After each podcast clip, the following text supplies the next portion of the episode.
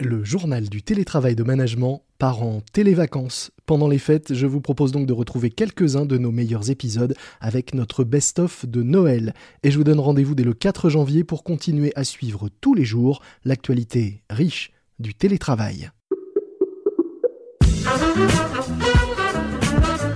C'est le journal du télétravail.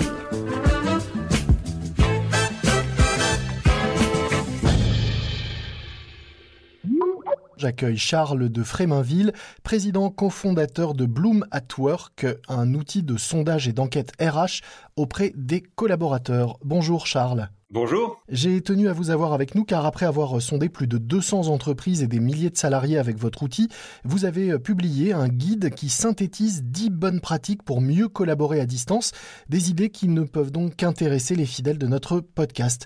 Euh, je vous propose euh, bah, de prendre simplement les choses dans l'ordre et de nous dire quelles sont ces idées et en quoi elles peuvent nous être utiles. On commence avec la première qui est répondre à toutes les questions, dont la mienne. Pourquoi? Alors, ce guide-là, on l'a travaillé en sondant effectivement des entreprises dans ce contexte spécifique. On s'est rendu compte que les collaborateurs avaient euh, justement des questions particulières aujourd'hui face à une situation qui était assez exceptionnelle. Et donc, dans ce cadre, il était important de leur faire comprendre que certaines questions n'étaient pas tabous. Donc répondre à toutes les questions, c'est effectivement euh, dire il n'y a pas de questions tabous. Et derrière, y répondre de manière exhaustive et puis aussi un petit peu novatrice.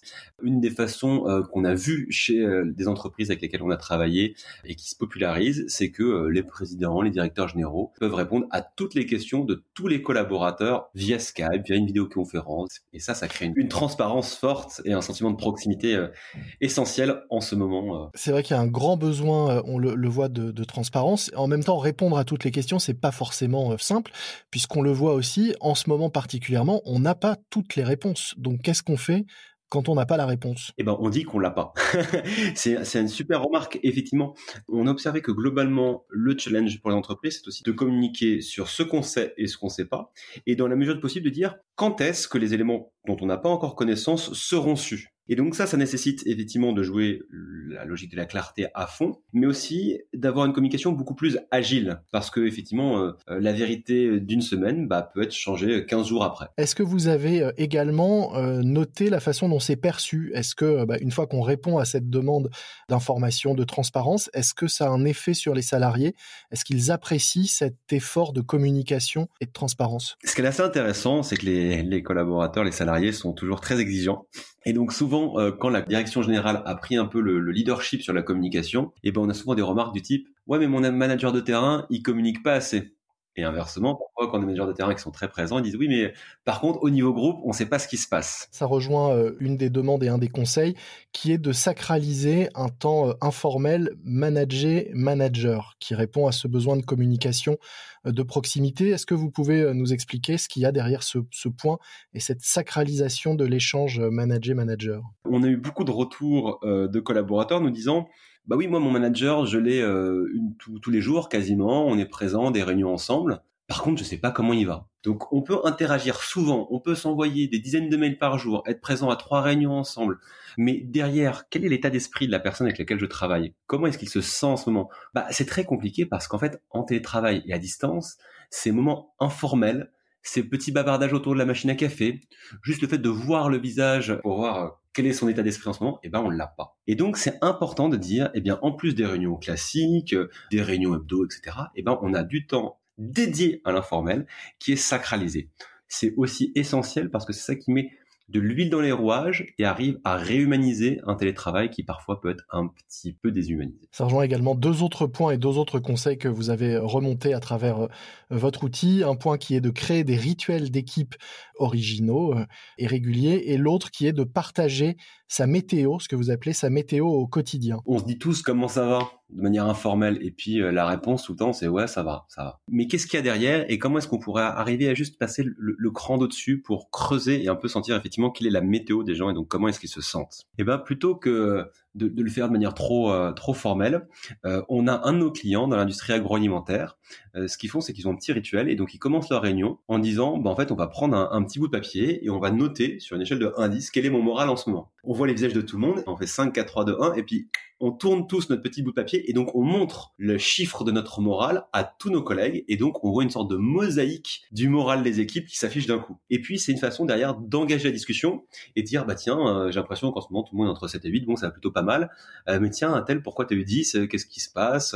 Puis bon toi 5 6 qu'est-ce qui se passe aujourd'hui ah, bah j'ai plus de boulot etc. Et sur les rituels qui eux aussi contribuent à, créer du lien? Ça il y en a différents et, et c'est à chaque équipe à chaque entreprise de trouver ses rituels. Des rituels on peut en avoir à l'échelle individuelle le matin, je me lève, je me fais un café, je regarde mes emails et puis ensuite je commence par mes réunions. Il peut y en avoir au niveau de l'équipe. Toutes les semaines, on se fait une réunion hebdomadaire. En fin de semaine, on fait un petit mail de débrief pour partir de l'équipe. Et puis il peut y en avoir aussi au niveau de l'entreprise avec euh, euh, la communication par mail du DG qui va tomber tous les lundis matins par exemple. Et puis, euh, pour faire le lien avec ce qu'on disait sur les moments informels, on peut aussi avoir des rituels juste ludiques. On a de plus en plus d'équipes qui euh, vont faire des Pictionary en ligne, des loups-garous en ligne, le petit bac même qui revient euh, fort à la mode. On appelle parfois même le petit contrôle continu, je crois, mais ça c'est autre chose, qui nous permet aussi de créer du lien et de rire ensemble. Au-delà de ces rituels, euh, un des points qui remonte aussi et qui rejoint sans doute la météo personnelle au quotidien quand on repère que quelqu'un va pas bien ou ne participe pas ou, euh, ou a le moral un peu en berne, euh, vous dites, ou en tout cas les, les, entreprises et les collaborateurs que vous avez interrogés vous disent, il ne faut pas hésiter en ce moment à décrocher son téléphone.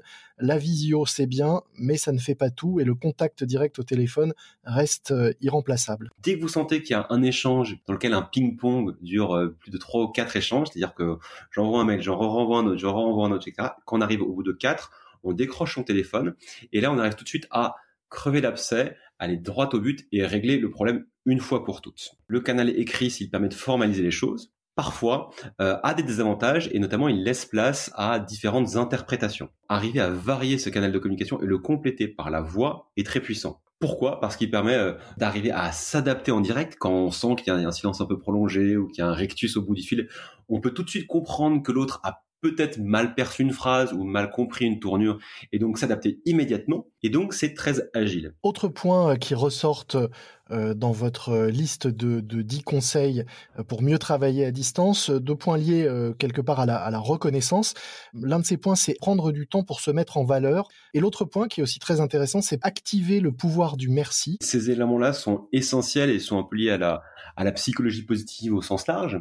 notre cerveau, il est structurellement câblé pour euh, se concentrer davantage sur ce qui est à améliorer plutôt que sur ce qui est positif. Et donc parfois arriver à réactiver euh, tout ce qui s'est bien passé, valoriser euh, ce qui a été effectué, c'est essentiel, ça nous permet de voir le verre à moitié plein. on a pu observer des entreprises qui, parce que c'est pas forcément naturel, ont essayé de structurer un petit peu cette capacité de l'entreprise à se dire merci ensemble. Ça peut être juste par une sorte de petit rappel qui euh, dit, bah voilà, maintenant prenez quelques minutes et pensez à quelqu'un qui vous a aidé pendant cette semaine, à qui vous avez envie de décerner votre merci, votre bravo ou même votre encouragement de la semaine. Et derrière, vous lui envoyez un petit SMS, un petit message, un petit mail, ou juste vous l'appelez de vive voix et vous dites bah, merci pour avoir fait ceci, bravo pour cette présentation. C'est la version euh, entreprise des bravos aux soignants finalement. Exactement, et, et peut-être on pense parfois que le merci c'est l'apanage du chef. Il n'y a que le chef qui peut dire merci ou bravo. On peut se remercier aussi entre pairs, et donc c'est plus un processus vertical, mais un processus horizontal. Et se mettre en valeur, qu'est-ce que vous entendez par ce, ce conseil et concrètement comment le faire euh, à distance? Se mettre en valeur, c'est aussi et beaucoup à l'échelle de l'entreprise et de l'équipe, et d'arriver à revenir un petit peu sur quelles sont les choses qu'on a fait dont on peut être fier. Ce qui rejoint également un des autres conseils qui est s'inspirer collectivement, donc euh, la force, la force du collectif et, euh, et de la motivation du groupe. Un de nos clients, qui est donc un grand groupe de luxe, s'est dit, bien, on va proposer des grandes séances d'inspiration collective et de manière collaborative, on va demander à des collaborateurs de référencer des conférences, des vidéos, des contenus qui l'ont inspiré, qui l'ont plu, qui lui ont permis de rêver, de voir les choses de manière différente. Et on va renseigner tout ça dans un grand euh, onglet, un grand tableau qui va être disponible en ligne pour tous les collaborateurs, en précisant qui a recommandé telle source. Et derrière, ça fait une base de richesse, mais genre extraordinaire, dans lequel on peut les piocher et effectivement s'inspirer. Et dire, bah tiens, un tel du service marketing, il m'a conseillé telle vidéo TED qui parle de l'économie circulaire, et moi, eh bien, dans mon métier, je sais pas, de supply chain, je comprends l'intérêt que ça peut avoir. Et donc, non seulement je respire, je pense à quelque chose d'autre, mais en plus, j'arrive à créer du lien au sein de l'équipe. Et pour le faire, pour pouvoir créer ce tableau, il faut avoir, et c'est un des derniers points, les bons outils, savoir quels outils euh, utiliser, vers quelle plateforme se tourner. Et il faut aussi, euh, et c'est le, dernier point, être formé au télétravail, pas forcément euh, comme on l'a fait là, tous sur le tas ou à marche forcée, mais aussi essayer de se pour réfléchir à ce qu'on a pu euh, en apprendre et, aller plus loin Il y a une vraie distinction à faire, et elle est importante, entre le télétravail ponctuel un ou deux jours par semaine et le télétravail à 100%, comme on l'a fait en ce moment. C'est deux choses radicalement différentes et qui renversent notamment les usages, les droits, les responsabilités de chacun des collaborateurs. On essaie de synthétiser en, en deux mots clés qui sont confiance et autonomie. Le télétravail à 100%, nécessite plus de confiance des managers vis-à-vis des managers. Mais la réciproque, c'est que le manager vis-à-vis de son manager, il doit effectivement être plus autonome et aussi lui proposer plus de transparence sur ses avancées. Et donc, il y a un nouveau pacte manager-manager qui a lieu dans ce télétravail à 100%. Et ça, c'est quelque chose qui n'est pas forcément naturel.